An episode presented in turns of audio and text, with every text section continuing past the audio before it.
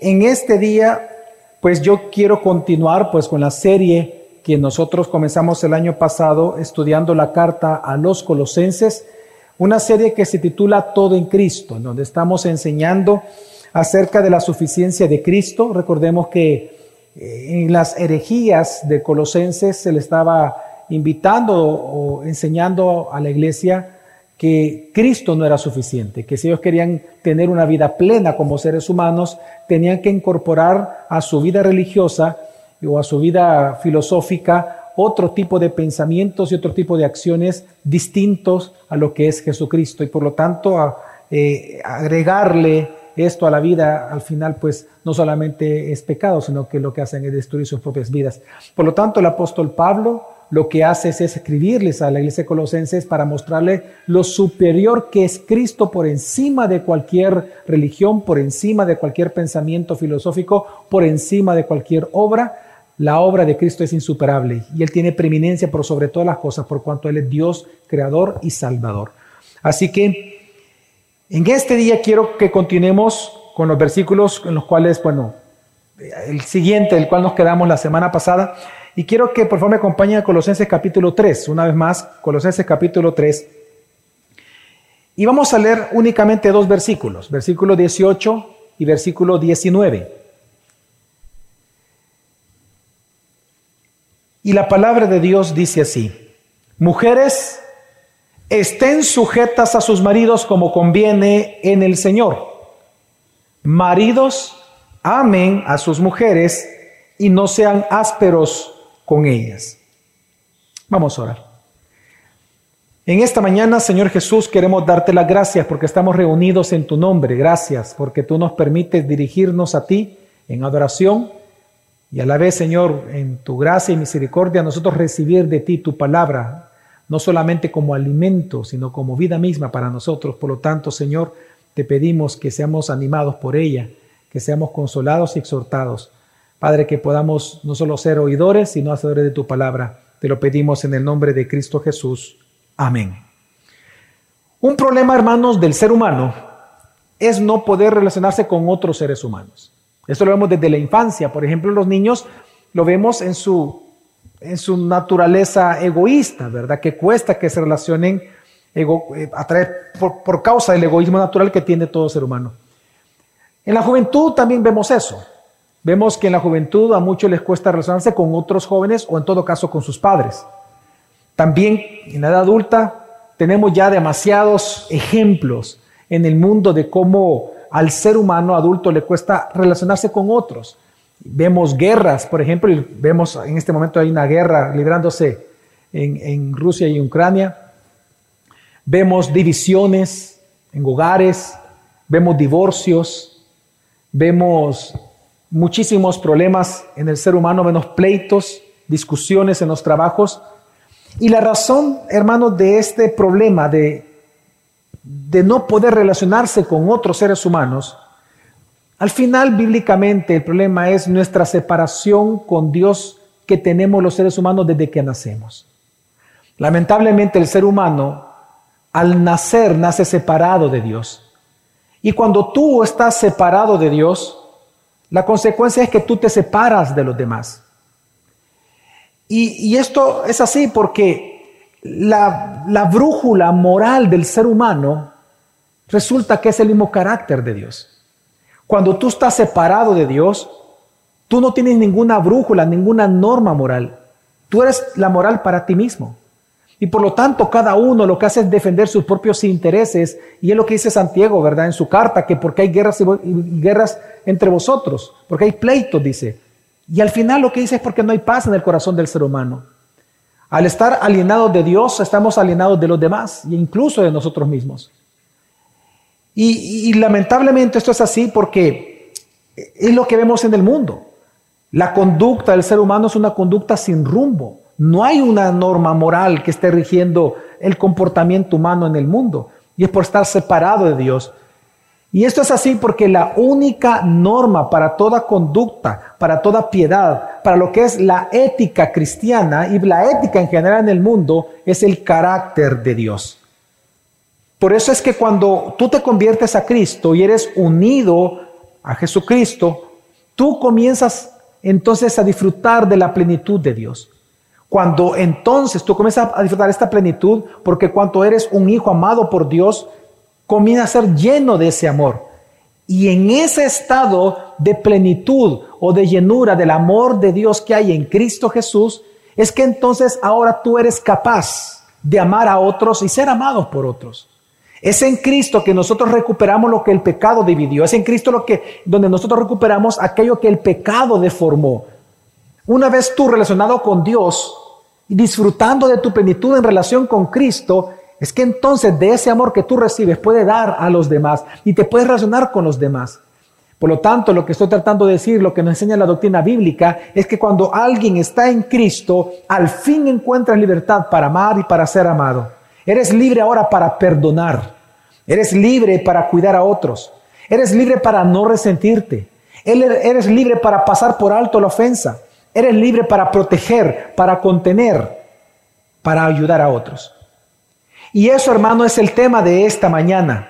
En el texto que nosotros estamos leyendo, este es el tema de Pablo. Si nosotros recordamos la carta, en los primeros dos capítulos lo que hace el apóstol Pablo es demostrar en primer lugar la preeminencia que tiene Cristo sobre toda la creación. Luego él demuestra la preeminencia que tiene Cristo sobre tu vida por cuanto Él es tu redentor. Te ha dado una vida nueva, una nueva naturaleza. Y luego entonces de explicar eh, la preeminencia que tiene Cristo y esa nueva vida que tú y yo tenemos en Él, ahora ya en el capítulo 3 hasta el final del 4, él va a enseñarnos cómo vivir esa nueva vida en Cristo de manera comunitaria. Porque si algo Pablo nos enseña y algo Dios nos enseña es que la fe no se vive sola. El cristianismo se vive de manera comunitaria. Amén. Fuimos anexados a un cuerpo. Somos miembros de un cuerpo, miembros unos de otros. Por lo tanto, lo que estamos viendo nosotros en este texto y en general todo lo que vamos a ver de aquí en adelante, es que Pablo pasa a mostrar, pasa, perdón, demostrar la preeminencia de Cristo sobre la creación a mostrar la preeminencia de Cristo, en este caso en el dormitorio, en el hogar, en la sala, en la cochera, en el trabajo, en el supermercado. Por eso es que cuando tú leas las cartas de Pablo, tú tienes que prestar atención a la estructura. Casi siempre Pablo lo que hace es que en los primeros dos capítulos establece las doctrinas, dos, tres capítulos, y luego el último capítulo está dividido, ¿verdad? Por capítulos las cartas. En la última parte de la carta lo que hace es ya aplicar toda la enseñanza doctrinal a tu vida, cómo vivir a Cristo, cómo vivir la vida cristiana, cómo vivir la preeminencia de Cristo, qué tan importante esa doctrina para mi vida, y Él lo comienza a enseñar acá. Por eso, si usted me acompaña a la Biblia, vamos a encontrar que en el capítulo 3, del versículo 3 al 18, que ya lo vimos, por cierto, y lo hemos predicado, lo que encontramos aquí es que Pablo se enfoca en el carácter y en la conducta cristiana. Él lo que hace es enseñarnos mediante una metáfora de vestirnos y de vestirnos, Él nos enseña que tenemos que aprender a dejar los viejos hábitos de la vieja naturaleza que todavía están en nosotros, esos viejos hábitos, porque es algo que en la carne, en la concupiscencia se nos recuerda todo el tiempo, y luego a nosotros se nos, se nos llama a vestirnos con el nuevo ropaje, con los nuevos hábitos de la nueva naturaleza que tenemos en Cristo Jesús. Recordemos que son prendas que Dios ya nos entregó, no es algo que tenemos que luchar por encontrarlas, ya se nos dan en Cristo, nuestra tarea es usarlo. A eso se refiere Pablo cuando dice vístete, vístete con un nuevo ropaje, es usa, es decir, compórtate conforme a tu nueva naturaleza. Pero una vez él establece esto, del versículo 18, hermano, hasta el versículo capítulo 4, versículo 1, del 18 al 4.1, ahora lo que hace el apóstol Pablo es hablar de cuál es el llamado de ese hombre y de esa mujer cristiana que ahora se ha vestido con su nuevo ropaje. Porque la orden anterior fue vístete. Ahora bien, una vez estás vestido, ¿cuál es tu llamamiento? Y él va a demostrar del 18 al 4.1 que el llamado del nuevo hombre es establecer, edificar un nuevo hogar y una nueva sociedad. Por eso es que él divide muy claramente estos textos de la siguiente manera. Si usted me sigue visualmente, va a ver que del 18 al 19 Él lo que realmente va a enseñar es cómo experimentar esa plenitud de Cristo, pero en el matrimonio. Luego del 20 al 21, él se refiere a las relaciones entre padres e hijos para demostrar o enseñar cómo experimentar la plenitud de Cristo en esa relación. Y luego del versículo 22 al versículo 4.1, él va a hablar de cómo experimentar la plenitud de Cristo ya en el trabajo, en las relaciones laborales. Nosotros este día vamos a enfocarnos en el primero y los otros dos vamos a irlo desarrollando posteriormente. Pero lo que nosotros entonces podemos resumir de esto que estamos viendo hasta este momento, hermanos, es que Pablo enseña cómo es el nuevo hombre en Cristo y cómo es la nueva mujer en Cristo.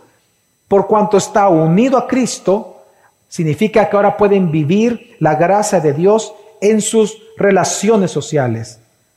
Pablo lo que está enseñando es cómo vivir a Cristo, cómo vivir el Evangelio en tu hogar. Y, este tema, hermanos, de cómo el cristiano debe de relacionarse con los demás personas, con el prójimo, y cómo debe de influenciar en una sociedad, no es un tema nuevo en la Biblia. De hecho, no es un tema que a Pablo solamente le fue inspirado, sino que nosotros encontramos este tema de tu necesidad y tu deber de relacionarte con los demás cristianos, vivir como cristiano con los demás e influenciar de tal manera a la sociedad que, por ejemplo, encontramos a Jesús diciendo en el Sermón del Monte, vosotros sois la sal y la luz del mundo, que es el mismo tema. Vosotros sois la sal y la luz del mundo. También vemos que Juan, eh, perdón, que Pablo en Filipenses les dice, vosotros sois los luminares en el mundo, es decir, ustedes tienen esa función de mediante su vida alumbrar con sus acciones lo que ustedes creen. Es decir, visualmente el mundo va a notar lo que ustedes son a través de sus actos, que es el tema que Pablo está desarrollando también en Colosenses. Pero también Pedro, Pedro dice en su carta, nos exhorta a mantener, dice, una buena manera de vivir delante de los gentiles para que ellos sean avergonzados. Es decir, nosotros tenemos realmente un deber, un deber de hacer brillar a Cristo en nosotros hacia los demás, mediante nuestra conducta, mediante nuestro comportamiento. Así que el llamado del nuevo hombre es a edificar un nuevo hogar, a edificar una nueva sociedad entre los gentiles. Y eso es algo que nosotros vemos en la historia. En la historia nosotros vemos, y si nos enfocamos específicamente en Occidente, vamos a encontrar que las más grandes reformas sociales que han ocurrido en la historia de la humanidad surgen y han surgido de los cristianos. Por ejemplo, John Howard, quien estableció una reforma en ley penitenciaria en, en Inglaterra de tal magnitud que fue el ejemplo para toda Europa. En el gran avivamiento de los Estados Unidos, por ejemplo, cuyo representante, uno de ellos es Jonathan Edwards, entre otros, después de este gran avivamiento, fue precisamente los cristianos los que establecieron muchas muy buenas universidades en los Estados Unidos. No podemos olvidar el gran trabajo de William Wilberforce, un británico que en el tiempo en que la esclavitud era el negocio de la reina de Inglaterra, era un negocio mundial de ella, él se paró firme como cristiano, amando la palabra, que logró la emancipación de la esclavitud en todo el mundo, costándole su propia vida. Lord Shaftesbury, un hombre que también promovió leyes en contra del trabajo infantil. Él promovió muchas leyes y logró que se establecieran leyes para evitar que los niños trabajen. Y esto fue un ejemplo para otras naciones. La primera declaración de los derechos humanos en la historia de la humanidad. Uno de los firmantes, cristiano hermano nuestro, comenta que la Biblia fue la inspiración para esa primera declaratoria de los derechos humanos. Pero aún con todos estos logros, hermanos, la reforma social más evidente y la más importante de todas ha sido el matrimonio. El matrimonio, recordemos, es la única institución ordenada por Dios antes de la caída. No nació después de la caída, no fue una respuesta a la caída, fue desde antes. Y esto es importante, porque nosotros no podemos hablar de influenciar la sociedad o de una transformación de alguna manera en algún área social si no hablamos primero de una reforma en el matrimonio.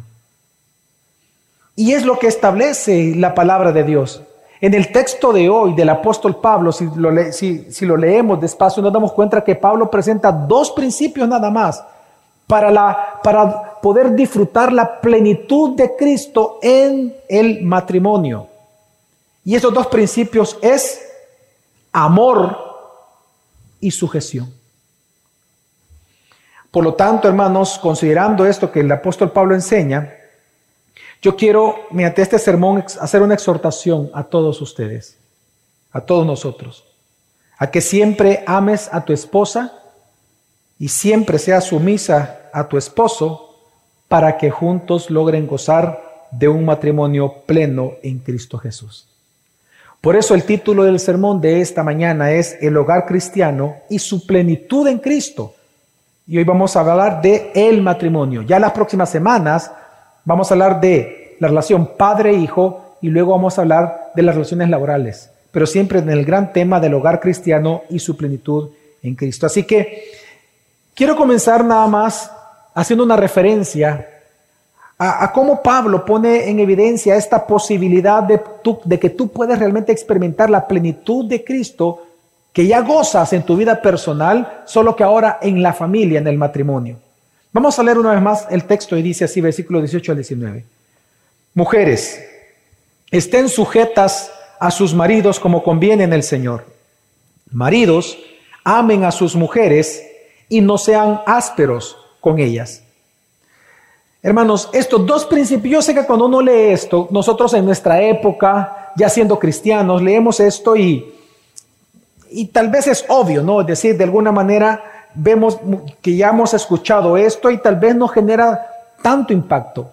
Digo esto porque, hermanos, estos principios que estamos leyendo en este momento, estos principios cristianos, fueron realmente revolucionarios en aquella época. Totalmente revolucionarios. Déjenme darle un ejemplo. Bajo la ley, las mujeres judías no eran personas, eran objetos. Las casadas eran algo que le pertenecía al hombre. Así como el hombre podía tener una propiedad, una casa, un animal, una vaca, un perro, podía tener una mujer por esposa. Era una cosa. Y esto, por eso es que nosotros vemos que las mujeres, bajo la ley, no tenían ningún derecho legal. Por ejemplo, un hombre, un hombre, y lo vemos en la Biblia, podía dar carta de divorcio a la mujer cuando él quisiera porque se aburría o le gustaba una más joven, mientras que las mujeres no podían iniciar ningún proceso de divorcio, no podían generar una carta de divorcio porque no eran personas, no tenían derechos. Por ejemplo, para los griegos, la mujer respetable era la que vivía completamente confinada en el hogar. La mujer tenía prohibido salir si quería ser una mujer respetable. El hombre podía salir como quisiera. De hecho, los hombres, los griegos, los romanos, podían tener cualquier tipo de relación libremente fuera del matrimonio.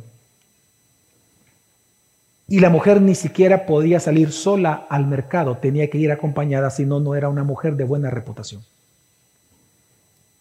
Y si las mujeres querían sonreír en el día, podían reunirse con sus amigas, solo con mujeres, pero en lugares bien específicos, no donde los hombres comían. No podían entrar ahí. Recuerda usted Esther, cómo tenía miedo de ir a hablar con su esposo. No podía entrar, no. Él podía estar con otras mujeres, pero la esposa no podía entrar sin el permiso del rey. Entonces la mujer solo se reunía entre mujeres en lugares especiales llamados los aposentos femeniles. Así que en resumen, considerando las leyes judías, las leyes eh, griegas de aquel momento, hermanos, los privilegios eran para los hombres, los deberes para las mujeres. Pero resulta que ahora Dios en Cristo Jesús da, da, da una regla, una ética doméstica completamente nueva, completamente revolucionaria. Resulta que ahora la mujer es igual a, su marido delante de los ojos del Señor Jesucristo. Resulta que ahora tanto el esposo tiene deberes como la esposa tiene deberes. El hombre tiene privilegios y la mujer ahora tiene privilegios como los hombres tenían. Resulta que en Cristo ahora el esposo tiene el deber de amar a su esposa y tiene el derecho de recibir respeto de su esposa. Y ahora la esposa tiene el privilegio y el derecho de ser amada por su esposo y tiene ahora el deber de estar sujeto a su autoridad. Esto fue, esta ética del Evangelio es algo completamente revolucionario en aquella época. Incluso ambos gozaban de igual dignidad.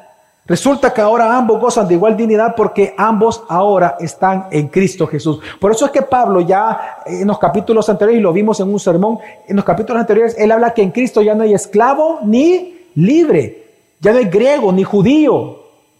Ya no. Sino que todos estamos y somos uno en Cristo Jesús. Y esa es la gran noticia a nivel de, de las relaciones domésticas en esta ética doméstica, en estas normas domésticas que establece la palabra, que ahora ambos, tanto hombres como mujeres, gozan de igual dignidad porque ambos se encuentran hoy en Cristo Jesús. Pero entonces, ¿cómo interpretar lo que vemos aquí? Porque habla de sumisión y habla de autoridad y habla... Es que tenemos que entender que así como en la Trinidad, en la Trinidad, hay una jerarquía entre las tres divinas personas, pero a la vez es un solo Dios, es exactamente igual en el matrimonio. Dios estableció esta jerarquía para que gocen de una vida plena en Cristo Jesús. Así que la posibilidad de experimentar la plenitud en el matrimonio es posible porque ahora ambos están en Cristo Jesús. Ahora, ¿cómo se goza o cómo se experimenta esta plenitud de Cristo en el matrimonio? Pues Dios habla en primer lugar a la esposa y Dios va a comenzar a enseñar la plenitud en el matrimonio a través de la esposa. Y, el mandamiento que le da la esposa es directo. Mujeres, estén sujetas a sus maridos. Hermanos, hay una palabra que genere ira. En la actual cultura salvadoreña es esta, sujeción. Genera ira, inconformidad, eh, eh, aspavientos. Sin embargo, sin embargo, aunque para muchos es una mala palabra, para la vida plena en el matrimonio, la sujeción, la estamos viendo, es necesaria. Y es que la palabra para sujetas, una palabra en griego hipotazo, significa someterse a sí mismo, uno mismo voluntariamente, a, los deseos o a las órdenes de otra persona. El sentido de esta palabra es estar dispuesto a inclinarse ante una persona o realmente hacerlo para ponerse voluntariamente en esa posición. Cuando uno, cuando uno escucha esa definición de la palabra, todavía peor para algunas mentes, no más para la feminista, de ser como terrible, pastor. ¿Usted qué está diciendo? Usted es un misoginista. Pero ¿cómo cambia la idea si le digo que esta misma palabra es la que el evangelista Lucas ocupa cuando después de que del evento de que Jesús se salió de la caravana de sus padres, ¿se recuerdan cuando regresaban a Nazaret? y resulta que lo encuentran a Jesús en el templo a los 12 años de edad. Dice Lucas 2.52, después de eso, dice, y Jesús estaba sujeto a sus padres y es, es esta palabra hipotazo. O sea que no es una mala palabra, no es una palabra denigrante, no es una palabra peyorativa, resulta que incluso fue una de las virtudes de nuestro Señor Jesucristo. Entonces, si entendemos de alguna manera el significado, entonces la gran pregunta es, ¿qué es la sujeción al esposo? ¿Qué es? ¿Qué es que una mujer esté sujeta al esposo? Hermanas, hermanos, la sujeción es el llamado de la esposa a servir libremente al liderazgo del esposo. es el llamamiento de ayudar al esposo a que él sea la cabeza del hogar. Así como la iglesia le sirve a Cristo para que Cristo se manifieste y sea en la práctica la cabeza de la iglesia y de sus miembros, así la esposa debe de servir al liderazgo de su esposo para que él sea la cabeza del hogar. Es un llamamiento. Ahora, ¿a quién debe de sujetarse la esposa? Ahí dice la Biblia, dice que las mujeres estén sujetas a sus maridos, no al vecino, no a los amigos del trabajo, no, no a tus amigas ni amigos, a tu esposo, al único. Es a él a que tienes que sujetarte. Ahora, ¿cómo debe de ser esta sujeción? Y la frase clave para entender la sujeción es lo que dice después. Porque dice, mujeres estén sujetas a sus maridos. Luego que dice, ¿cómo conviene en el Señor? Esa palabra conviene tiene un significado bien interesante, porque el sentido de esta palabra es un sentido de algo que es adecuado, apropiado o que pertenece a alguien, en este caso, lo que pertenece al Señor. ¿Sabe qué está diciendo el apóstol Pablo bajo inspiración del Espíritu Santo? Que la mujer debe de sujetarse, debe libremente servir al liderazgo de su esposo, pero con el anhelo en su corazón de que cumpliendo ese rol dentro de la familia, todos en la familia gocen del orden, de la estabilidad y de la plenitud en Cristo Jesús que el pecado corrompió en todos los matrimonios del mundo. Hermanos, y esto es maravilloso. Es decir, el, motivo de la mujer de sujetarse es adorar a Cristo. En, en el anhelo de su corazón y en la convicción de que si se sujeta a su esposo, lo hace porque así le conviene, es lo que es apropiado en Cristo Jesús que ella haga. Ahora, esto tiene varias implicaciones, por lo menos dos implicaciones. La primera es que la sujeción, por lo tanto, hermanas, hermanos, no es una obediencia absoluta. No es absoluta. Una mujer no tiene por qué sujetarse a un esposo cuando éste le pide algo que es contrario expresamente a lo que dice la palabra de Dios. La sujeción de la esposa al esposo no es una sujeción sin sentido, no es una sujeción antinomenial, es decir, antiley, antinomos, anti la ley de Dios. No. Si tu esposo te quiere obligar o te está dando una orden en algo que es pecaminoso, hermanos, primero es, dice la Biblia, que debemos temer a Dios antes que a los hombres. Pero eso no significa que no te vas a sujetar a tu esposo. ¿Por qué debes de sujetarte? Porque es lo apropiado, es lo que conviene a una mujer que está en Cristo. Es decir, eso. Y en segundo lugar, también implica que cuando tú te sujetas a tu esposo, no vayas a pensar lo que enseñan las feministas y otros, eh, otro tipo de grupos, no significa que tú eres menos que el hombre. Entiendes, simplemente es un rol distinto. Por ejemplo, cuando tú estás en tu trabajo, tu jefe es decir, es una mejor persona que tú simplemente, o es más importante que tú simplemente porque es tu jefe, él es más que tú, tú eres menos que Él como persona. No, son roles distintos. Y por eso esta frase es importante, como conviene al Señor, porque lo apropiado para que Cristo manifieste su plenitud, así como ya la manifiesta en ti personalmente, para que esta plenitud que se manifiesta en ti ahora se manifieste en tu matrimonio, se requiere que la mujer se sujete a su esposo como conviene en el Señor. Ahora, por eso, hermanas, cuando una esposa se sujeta al esposo, es cuando el esposo se comienza a sentir pleno en el matrimonio, porque se siente respetado. No hay peor cosa para un hombre que sentirse respetado. Se lo puedo decir. Eso es lo peor para un hombre cuando llega a la casa, que los hijos no lo respeten, que la esposa no lo respete,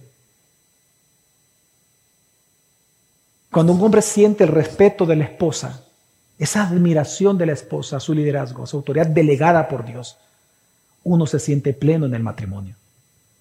Pero ¿sabe también que se siente pleno en el matrimonio? Es la mujer que se sujeta. Y bien fácil entender eso. ¿Cómo usted se siente cuando usted tiene una gran responsabilidad en el trabajo, pero altísima responsabilidad, delicada, y usted lo hizo mejor de lo que se esperaba? Usted se siente satisfecho, porque en su corazón y en su mente usted logró hacer lo que usted debía de hacer. Cuando una mujer se sujeta a su esposo, ella es la que se siente plena, porque está haciendo aquello por lo cual Dios también la llevó al matrimonio. Ahora, pero esta plenitud en el matrimonio no solamente se da de parte de la mujer, sino que la plenitud en el matrimonio también viene a través del esposo. ¿Cuándo? Cumpliendo el mandato de Dios al esposo. ¿Y cuál es el mandato? Esposo, ama a tu mujer Ahora, hermanos, este mandamiento es tan radical como el mandamiento que Dios le dio a las mujeres. Porque en esa época, hasta el día de hoy, no hay evidencia histórica. Puede ser que en el futuro salga, pero hasta el día de hoy no hay evidencia histórica documental, escrita, que este mandamiento de amar a la esposa existía dentro de las reglas domésticas de aquel momento. Hasta el día de hoy no se ha encontrado un documento que diga que los griegos le decían a sus hombres, amen a su esposa. No existía tal cosa en el código de los hombres. Así que cuando viene Dios, dice esto al esposo, es revolucionario. Porque es un mandato, hermanos, a no, a, no a un amor erótico, sino al amor ágape, al amor que implica un profundo, sí, afecto por la esposa, pero mostrado por un profundo cuidado, firme lealtad y servicio a la esposa para su bienestar total. Y eso fue lo revolucionario. Resulta que este mandamiento, ama a tu mujer, no es a sentir afecto por tu esposa. El mandato es a buscar el bienestar total de tu esposa, aunque eso implique un sacrificio para ti. Y eso es lo revolucionario. Porque no había tal cosa en aquel momento en los códigos éticos domésticos de la época. Entonces, ¿qué es amar a la esposa?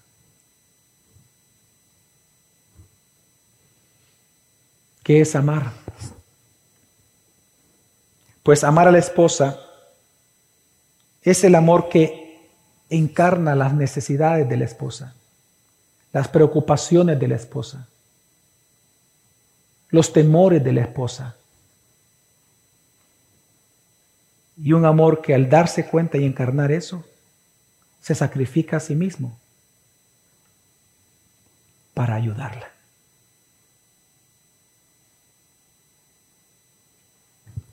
Para alabarla, para santificarla, para cuidarla, para que ella no tenga esos temores, para que ella no tenga esas preocupaciones. Yo la voy a encarnar para yo salvarla a ella de esos temores. ¿Y dónde surge esto? De aquí mismo del texto. Lo que sucede es que este texto es bastante corto, pero si vemos su símil, su paralelo en la carta de los Efesios, esto da un poco más de luz de lo que significa amar a la esposa. En Efesios capítulo 5, versículo 25 al 26 dice, maridos, amen a sus mujeres Así como Cristo amó a la iglesia. ¿Y cómo la amó?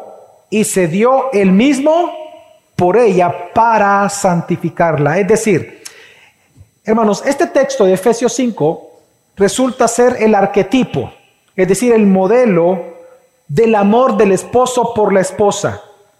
Lo que no está diciendo la Biblia, que el modelo del amor del esposo por la esposa es el amor de Cristo que encarnando, encarnó para dar su vida por su novia, por su iglesia, para salvarla.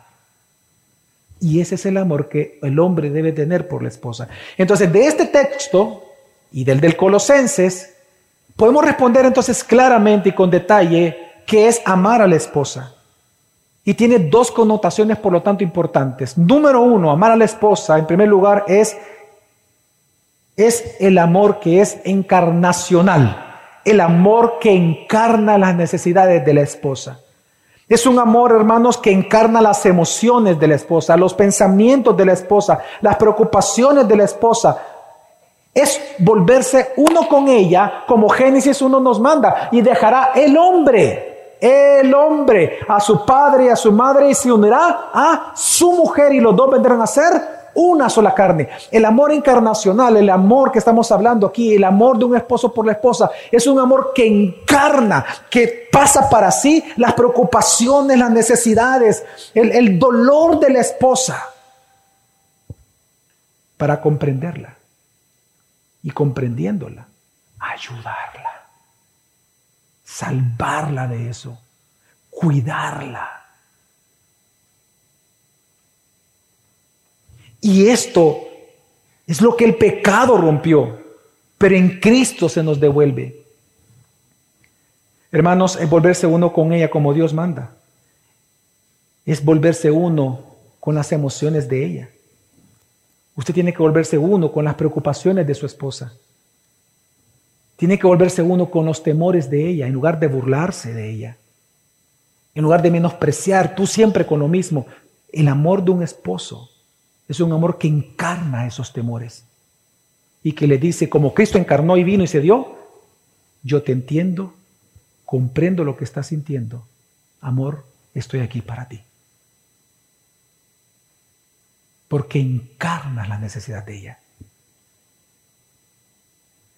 Por lo tanto, hermanos casados que están acá, tú debes de hacer todo lo posible por tratar de comprender el mundo de tu esposa para cuidarla. Miren, el mundo hasta los trovadores, ¿no?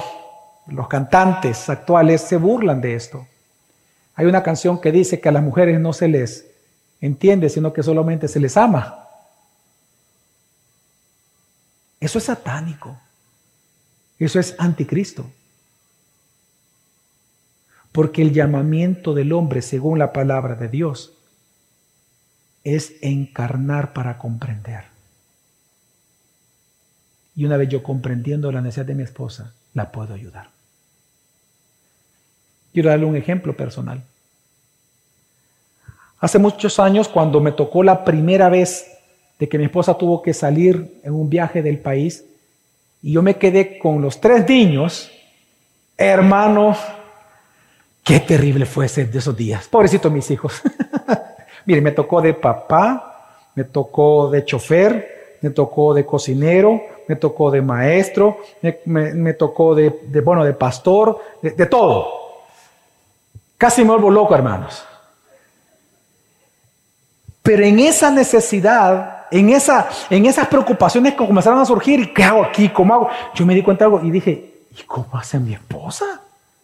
Si ella es la que cocina en la casa, ella es la que me mantiene la ropa limpia, me atiende cuando yo vengo a la casa, está en el discipulado, tiene tres discipulados a la semana. O sea, de verdad yo dije, ¿y cómo hace? Para dejar a mis hijos al colegio, es ahí, luego los regresa, hace la tarea con ellos. O sea, yo me abrumé, hermanos. Pero tomé decisiones. Y algunas de esas decisiones fueron para ayudarla a ella porque la entendí. Si yo no podía haber encarnado eso, yo no podía haberle entendido. Yo le hubiera dicho, no, hombre, qué exagerado, que vas a dejar al niño al colegio. ¿Y eso que tiene de...? tiene mucho. Levantarse a las cuatro y media no es, tan fácil. Y yo tomé varias decisiones, pero una de ellas, que fue hace, ah, fue reciente, es decir, un par de años atrás, yo le dije, mi amor, Tú nunca más volverás a cocinar de viernes a domingo, jamás. Jamás volverás a cocinar. Tú tenés que descansar y nosotros te vamos a ayudar. Y entonces hicimos un pequeño presupuesto para mejor comprar o hacer nosotros la comida, pero, pero mi esposa no. Desde el viernes al mediodía, ella no cocina. Hasta domingo anoche tampoco. Lunes, hágalo huevito. No, no, no. Pero sí, de viernes a, domingo. No. Porque yo le entendí cuando encarné sus necesidades. A eso se refiere este texto. Y yo tuve modelos de esto. Mi papá, por ejemplo. Yo recuerdo que mi papá, él compró un carro feliz porque haber comprado un carro. Por fin compramos un carro, todos felices porque obviamente no teníamos carro, ¿verdad? Entonces fue como una gran felicidad en la casa. Mi papá lo manejaba y todo, pero de repente bueno, en aquel momento no había internet, no habían otros sistemas, no existían las computadoras como ahora, y aquellos que han trabajado en banco recordarán mi mamá, yo recordaba a mi mamá, que ella terminaba de hacer el corte de caja porque trabaja en un banco y era la, gerente del banco, llegaba a las 11 de la noche caminando, claro, no había maras en entonces, caminando, nos tocaba ir a traer a nosotros caminando por el corte de caja. Una grande, pero lista de números, ¿verdad? Hasta que todo cuadrara. Y al día siguiente nos hacía la lonchera, nos hacía el desayuno, los panes con huevo, ¿verdad? Siempre clásicos, ¿verdad? Panes con huevo, los panes con, con, crema, etcétera, etcétera, el fresquito, las, loncheras, ¿verdad? Que de aluminio, que, que, parecían panderetas, ¿vea? Y salíamos corriendo al colegio, nos iba a dejar al bus y ella corriendo otra vez después de llegar a 11, 12 de la noche, a hacer cena y etcétera. Luego en la mañana temprano, yo recuerdo eso de mi mamá. Llegó un momento que mi papá, al ver todo eso, y cuando ya crecimos, ya podemos manejar, me dijo, Javier, vas a hacer lo siguiente, tú vas a ser el chofer de la casa, me dijo. Tú vas a dejar a tu mamá temprano al trabajo. Ella no se va a ir caminando ni en bus. Vas a dejar a tus hermanos a la universidad y luego te regresas. Y en la tarde vas a hacer lo mismo, el mismo recorrido. Pero no quiero que nunca más tu mamá ande en bus ni caminando. Papá, ¿y usted cómo va a ser? En bus. Y por más de 15 años, papá anduvo en bus. Y todos nosotros en su carrito. Quiero que entienda que el amor del esposo, el mandato de Dios es a encarnar la necesidad de tu esposo para comprenderla, para escucharla, para amarla, para cuidarla, para contenerla. Amén. Y precisamente el segundo modelo para esto, que es el modelo por excelencia y único verdadero modelo para los hombres, es Jesucristo. Porque dice la palabra de Dios, hermanos, que Jesús nos aferró al ser igual a Dios, sino que se despojó de sí mismo y vino y tomó forma nuestra, encarnó. ¿Pero para qué encarnó? Para que estando en ese estado, él se humillara a sí mismo en forma de siervo, yendo a la cruz, morir ahí y resucitar para salvarlo a usted y a mí. Él tuvo que encarnar nuestras preocupaciones, sentir como un ser humano siente, para identificarse con nosotros y salvarnos a nosotros. Por eso dice la Escritura, de que Él es un sumo sacerdote que nos entiende a todos nosotros en nuestras necesidades, porque Él encarnó. Amén.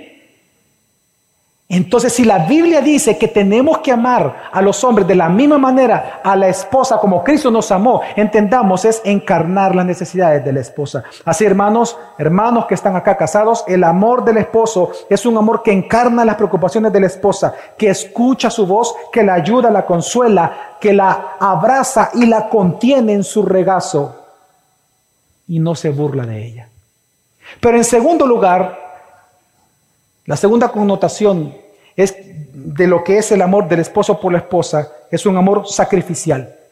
Es un amor que se sacrifica por ella. Así como Cristo se sacrificó por nosotros, así nosotros tenemos que estar dispuestos a morir por nuestra esposa. Algunas veces esto va a ser de alguna manera fácil, otras veces no tanto. Cuando tengas que decidir entre ver el clásico de fútbol o reparar el chorro que le dijiste a tu esposa que ibas a reparar. O de repente que van a llegar tus amigos porque planificaste un asado con ellos y resulta que ese día le prometiste a tu esposa pasar la tarde con ella tomando un café. Hermanos, al morir a nosotros mismos, los hombres, no solamente aprendemos a vivir para Cristo, sino también a vivir por nuestra esposa. Y es cuando nosotros morimos a nosotros mismos, nuestro egoísmo natural, que entonces ella se siente plena por parte de su esposo. se siente segura, se siente cuidada, se siente amada.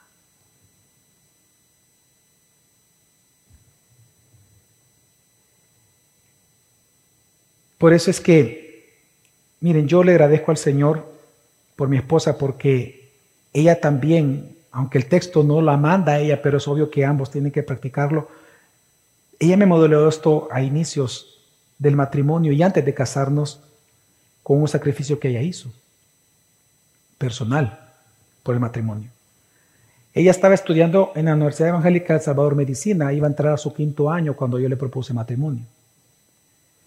Ella llevaba un CUM de 9.4 después de cuatro años completos, o sea, de verdad que ella iba bien, no era impensable de alguna manera que ella pudiera retirarse. Y antes de casarnos, ella me dice, yo voy a dejar la carrera. Yo le dije, no, usted sabe que a mí me gusta el estudio, soy promotor de, creo en, en, este, en esta manera en que Dios inventó de transmitir conocimiento de una generación a otra y, y, y debemos de estudiar la Biblia, etc. Yo le digo, pero no, le digo, yo te voy a pagar la universidad, Dios me ha dado un buen trabajo y yo te la voy a pagar, no te preocupes, es decir, tú sigues estudiando. Y eso de hecho era lo que habíamos hablado al inicio, pero me dice, no, pero ¿y por qué? Le digo. Me dice, porque yo quiero que al casarme servirte a ti. Esa es mi mayor satisfacción, Javier. Yo quiero servirte a ti. Quiero servir a tu llamamiento, porque vas a ser pastor. Me estaban preparando momento para ser pastor. Yo quiero servir a tu liderazgo, a la par tuya. Eso impactó tanto mi vida que bueno, en el transcurso de los años yo he hecho sacrificios personales por ella. Sacrificios que en su momento eran, algunos eran ofertas de negocios muy rentables para, para la familia, pero muy rentables. Y simplemente dije no porque entendía las preocupaciones de ella. Y dije, no, eso no lo voy a hacer. No me puse, mira, que esto es bueno para el matrimonio, mira, para los hijos, para la universidad, cuando vaya a la universidad. No. A ella le preocupa esto, sí que no. Me ofrecieron y, me aceptaron en una universidad en, Europa para estudiar un doctorado en arqueología bíblica e historia bíblica. Eh, las primeras clases eran en línea, el primer año, y el segundo tenía que ir presencialmente un año a vivir a Jerusalén. Estoy hablando hace poco.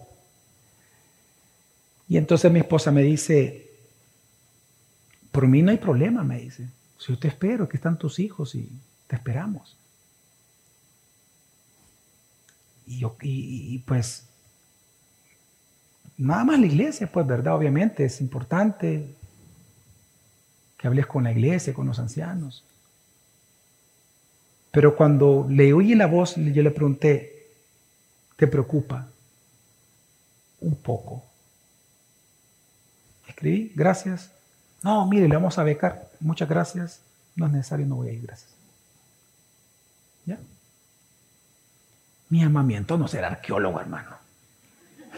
Eso no es llamamiento. Mi llamamiento es pastorearle a usted y amar a mi esposa.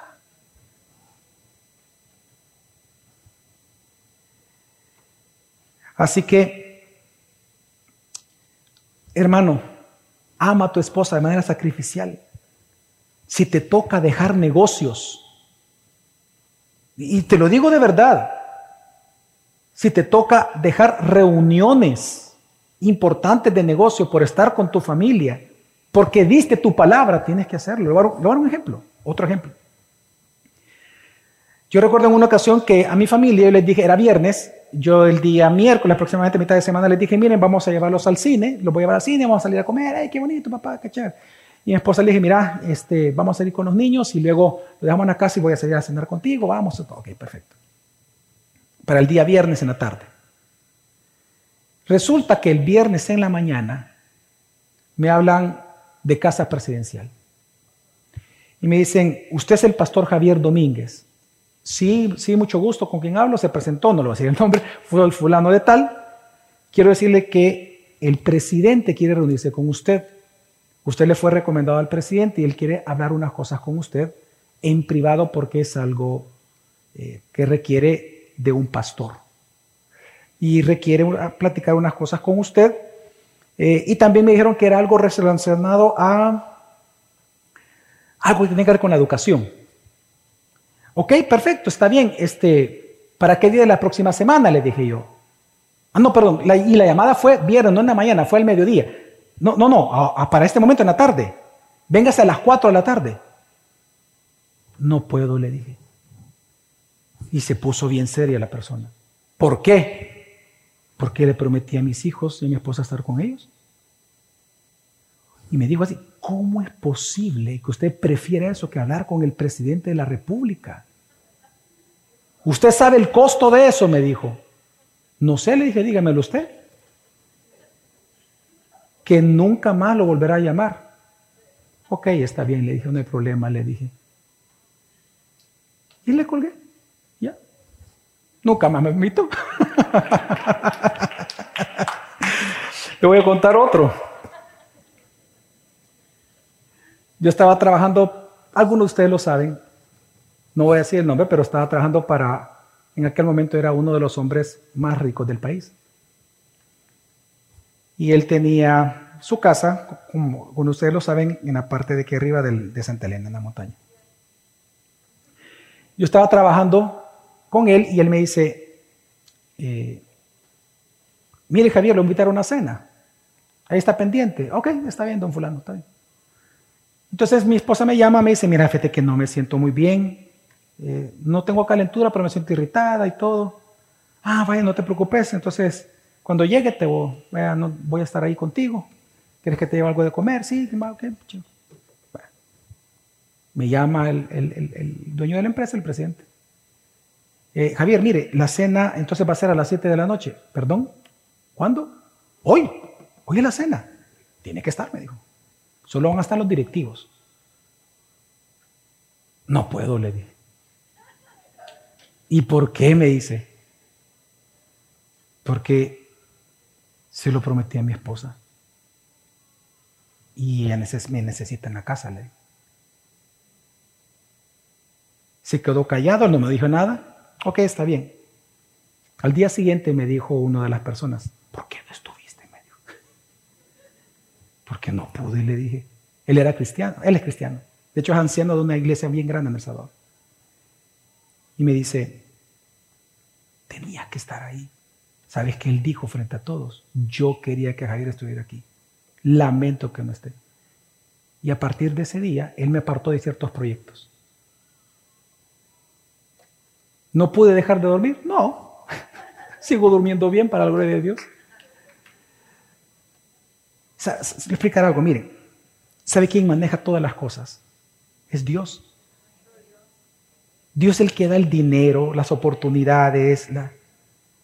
No le crea la filosofía del mundo, créale a Dios. Yo he cometido errores, no me voy a poner aquí como moneda de oro. Yo le voy a decir lo que no es amar sacrificialmente a la, esposa. El primer año de casado, yo llegaba a la casa en aquello de que tengo que trabajar, tengo que hacer esto, tengo reuniones de trabajo, reuniones de mucho dinero, eh, presupuestos de 25 millones de dólares simplemente en una semana. Eran grandes decisiones que se tomaban en aquel momento. Yo llegaba rápido a la casa, me tengo una reunión y entonces en ese, y luego pues ya estando en la iglesia, trabajando igual, este, no, que el ministerio, etcétera, llegaba tan cansado a la casa que, yo merecía y exigía mi derecho a descansar de la siguiente manera. Le mi esposa me decía, te he extrañado todo el día, mi amor, te tengo esta comidita, hablemos. Y hacía esto, me quitaba el reloj, ponía 10 minutos, y lo ponía, ok, tenés 10 minutos para hablar conmigo, le dije, ok, hablemos. Y cuando sonaba, ok, 10 minutos, ya me voy, voy a descansar. Vengo muy cansado, me tienes que tú entender a mí. Yo vengo, yo soy el hombre de la casa, vengo cansado. Y ella se ponía a llorar. Yo le decía, no es almática, no seas almática, le decía. Eso es un abuso.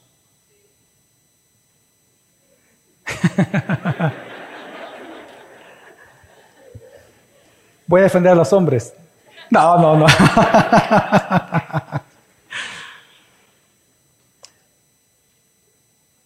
Pero sabes que también implica tu sacrificio por tu esposa, orar por ella. Yo sé que ahorita que yo dije esto, orar por ella, tú dices, mm, ok, yo oro por ella. Ok, déjame planteártelo de esta manera. ¿A qué me refiero por orar? Yo sé que tú oras por tu esposa, pero la pregunta es si tú oras de manera sacrificial como Jesucristo oró por ti en la cruz. Como Jesucristo oró en Juan 17 por ti. En esa oración sacerdotal. Porque lo que encontramos aquí en la Biblia, hermanos, es que Jesús, Él oró siendo bien específico en nuestras necesidades.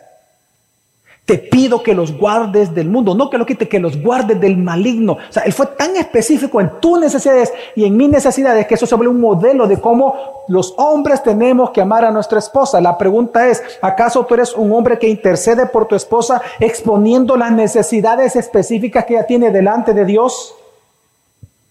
¿Acaso tú le expones y le presentas a Dios las preocupaciones de tu esposa? ¿Cuándo fue la última vez que tú le pediste a Dios que cuidara a tu esposa y que la ayudara en sus temores y en sus, preocupaciones que ella tiene? Porque, ¿Sabes por qué digo eso? Porque lo normal en un hombre pecaminosamente hablando es decirle, no, no te preocupes, vos, vos por lo que te preocupas. ¿Cuándo fue la última vez que tú de verdad le diste, Señor, te pido por la preocupación, ella está preocupada por esto. Te pido que la consueles, que le ayudes, que le enseñes. ¿Tú te imaginas que Jesús te tratara así a ti? Otra vieja que vos con tus preocupaciones, vos un niñato.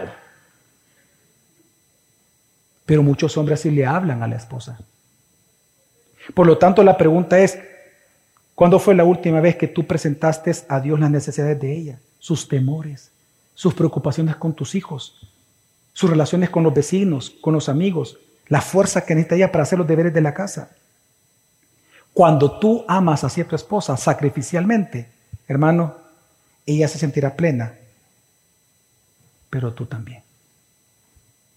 Así que, pero fíjense en cómo hay que hacerlo, cómo no hay que hacerlo, porque el versículo, mire cómo termina diciendo, y no sean ásperos con ella. La palabra, la palabra áspero es una palabra que es picreno, que el sentido de esta palabra es no lleno de amargura y no lleno de cinismo.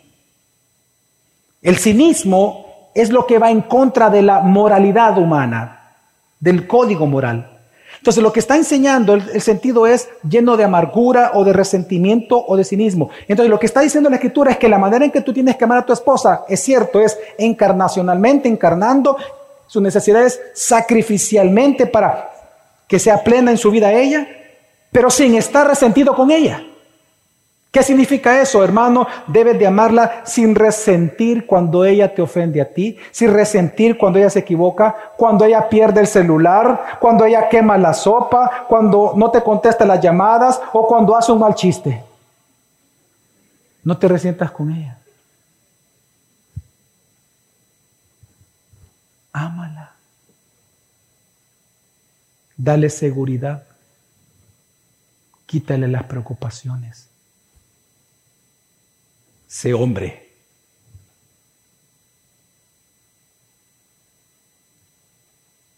Y hazlo sin cinismo, sin ser cínico. ¿Qué significa eso? Sin llevar la inmoralidad, sin llevarla a pecar.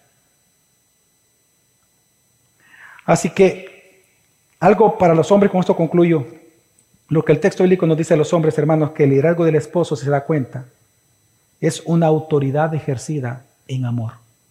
Porque si tú tratas de ejercer tu autoridad sin amor, eso se llama opresión y se vuelve un abuso en el hogar. Así que hermanos, ¿cuál es el llamado que Dios nos ha hecho aquí esta mañana? El llamado a la esposa es a sujetarse al esposo como la iglesia se sujeta a Cristo. Amén, hermanas. Ahí no dijeron amén, fíjense. Bien el otro decían amén. Voy a repetir. El llamado aquí, hermanos, es que la esposa debe sujetarse a su esposo como la iglesia a Jesucristo. De este lado no hay nada ahorita. y el llamado a los esposos es amar a sus esposas como Cristo ama a la iglesia. Ahora, ¿cómo cumplir este llamamiento? ¿Cómo cumplirlo? Esto ya lo dije al inicio y quiero nada más recordarlo. Hermanos, es apreciando la gracia de Cristo que hay en ti. La gracia de Dios en Cristo. Déjame explicártelo. Mira, cuando en virtud de tu unión y mi unión con Jesucristo experimentamos sus actos de amor diarios para nosotros, de Él para nosotros, estamos tan llenos de esa gracia de Dios en Cristo que nosotros podemos compartir ese mismo amor con los demás. Si tú no tienes esa plenitud de amor, no, la, no, la, no es que no la recibas porque la recibes, no la contemplas, no la observas, no valoras, ese amor pleno que hay en Cristo Jesús, difícilmente vas a poder amar a otras personas. Pero si en virtud de tu unión con Cristo tú observas y tú disfrutas de la plenitud del amor de Cristo en ti, entonces tú puedes llenar a otro con ese mismo amor. Es decir, la clave para sujetarse al esposo y para amar a la esposa es nuestra plenitud personal, individual con Cristo Jesús. Amén. Hombres, amen siempre a su esposa. Mujeres, sujétese siempre a su esposo y así ambos gozarán de un matrimonio pleno en Cristo Jesús. Vamos a orar.